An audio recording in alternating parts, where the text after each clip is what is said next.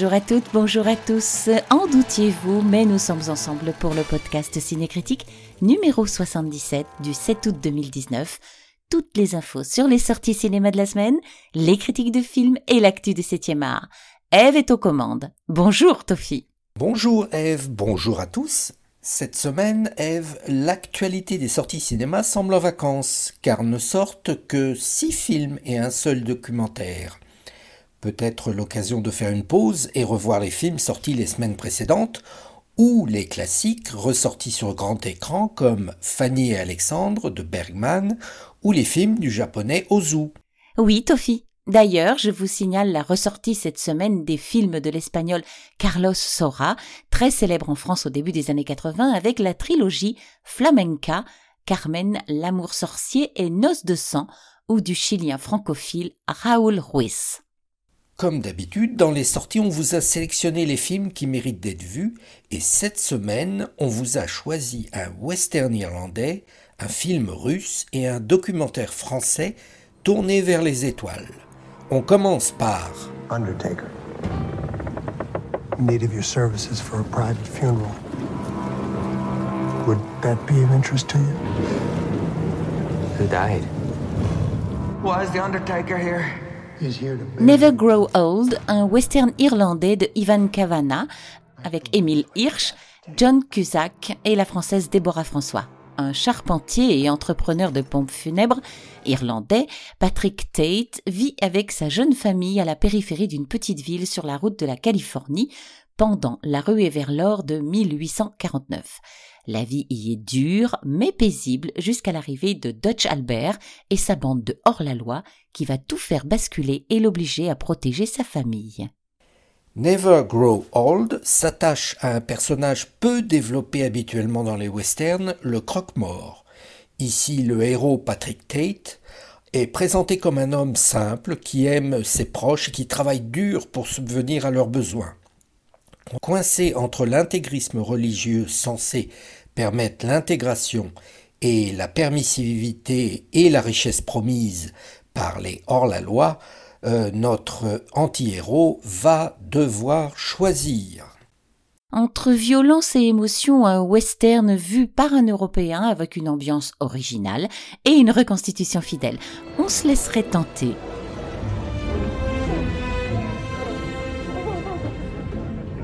Вас как зовут? Ее. Маш. Чем это вас так наградила? Осколок. А сын, вы откуда знаете? Воевали вместе. On continue avec Une grande fille, un drame russe de Kantemir Balakov. En 1945, la Seconde Guerre mondiale a ravagé Leningrad. Au sein de ces ruines, deux jeunes femmes, Iva et Masha, tentent de se reconstruire et de donner un sens à leur vie. Oui, un film sur les traumatismes de la guerre. Il met en scène deux jeunes femmes solitaires, au caractère opposé et qui doivent tenter de survivre matériellement et affectivement. Leur rencontre sera le point de départ d'une amitié teintée de rivalité. D'une grande maîtrise technique, l'image et la photographie sont magistrales et le film est d'un rythme très lent, voire contemplatif un choix esthétique radical qui peut parfois gêner. Les émotions sont décrites dans de longues lamentations entre des scènes de tension dans la relation entre Iya et Masha et la présence d'un troisième personnage masculin, Sacha. Présenté à Cannes cette année dans la section Un certain regard, une grande fille entre romance de guerre et thriller, avec sa minutieuse reconstitution historique et sa somptueuse photographie, font de ce film une œuvre viscérale assez surprenante, poétique et unique. On vous la conseille, cette grande fille. Aujourd'hui, c'est la répétition générale de ce qui se passera le jour où on sortira depuis la station spatiale vers le vide de l'espace. Il faut faire très attention, il ne s'agit pas de lâcher et de partir dans l'espace. Dans les sorties de la semaine, on signale la sortie du documentaire Thomas Pesquet, l'étoffe d'un héros, un documentaire de Jürgen Hansen et Pierre-Emmanuel Le Goff. Le 16 novembre 2016, l'astronaute français Thomas Pesquet s'envolait pour une aventure de six mois dans la Station spatiale internationale. Pour préparer cette mission et affronter l'environnement hostile de l'espace, Il s'est entraîné durant sept ans dans les lieux mythiques de la conquête spatiale. Ce film est consacré à l'année qui a précédé le départ du plus célèbre astronaute français vers la Station spatiale internationale. Thomas Pesquet a souhaité s'impliquer fortement dans le tournage car il considère que la communication et la vulgarisation font partie intégrante de sa mission. Cela permet de découvrir des scènes assez surprenantes et certains moments de vérité, comme pour les autres astronautes de sa promotion résolument tournés vers l'avenir. On pense à Mars et aller de plus en plus loin. Un riche documentaire plein d'anecdotes sur les nouveaux héros de la découverte spatiale qui devrait ravir les fans de l'astronaute et tous les passionnés d'astronautique. À noter que ce documentaire est complété par un film de 2 fois 15 minutes en réalité virtuelle et en 360 degrés avec des lunettes pour les cinémas équipés. On y suit l'astronaute dans son entraînement avec l'ajout d'un dispositif avec des retours haptiques. On est assis sur un fauteuil et on ressent des secousses, des vibrations. C'est à notre avis la première fois que ce type de complément à un film voit le jour en France.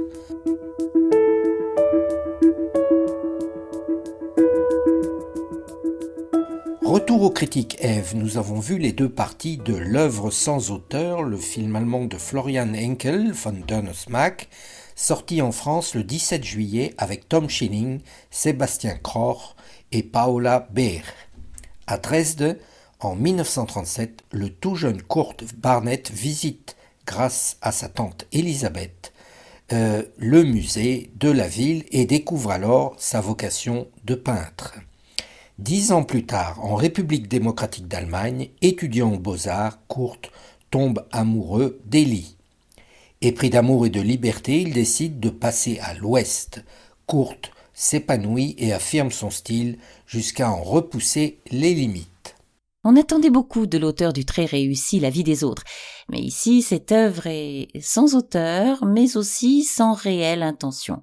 Même si la première partie semble bien démarrer, avec une mise en scène et un traitement énergique de l'histoire allemande des années 30 aux années 60, on s'interroge sur les motivations et les intentions de l'auteur qui passe son temps à nous montrer une vie quotidienne de ses protagonistes trop bien reconstitués pour être efficaces, une image un peu passe-partout et une mise en scène très classique pour séduire. Les interprétations sont très inégales avec le jeune Tom Schilling un peu transparent et un Sébastien Corr plutôt faible pour un ancien bourreau.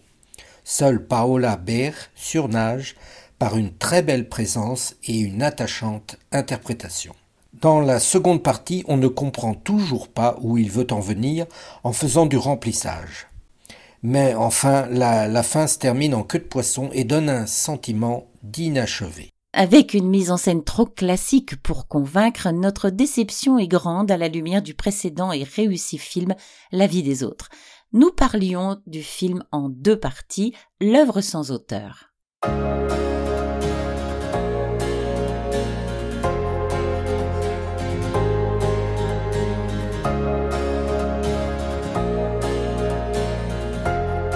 Merci Eve. On revient rapidement sur la sortie en France en version française. Oui, vous avez bien entendu en version française, un mois après sa sortie en VO du film coréen Parasite de Bong Joon-ho, Palme d'Or à Cannes cette année et qui a déjà fait 1 300 000 entrées dans notre pays. C'est à notre connaissance la première fois qu'un film coréen sort en version française au cinéma.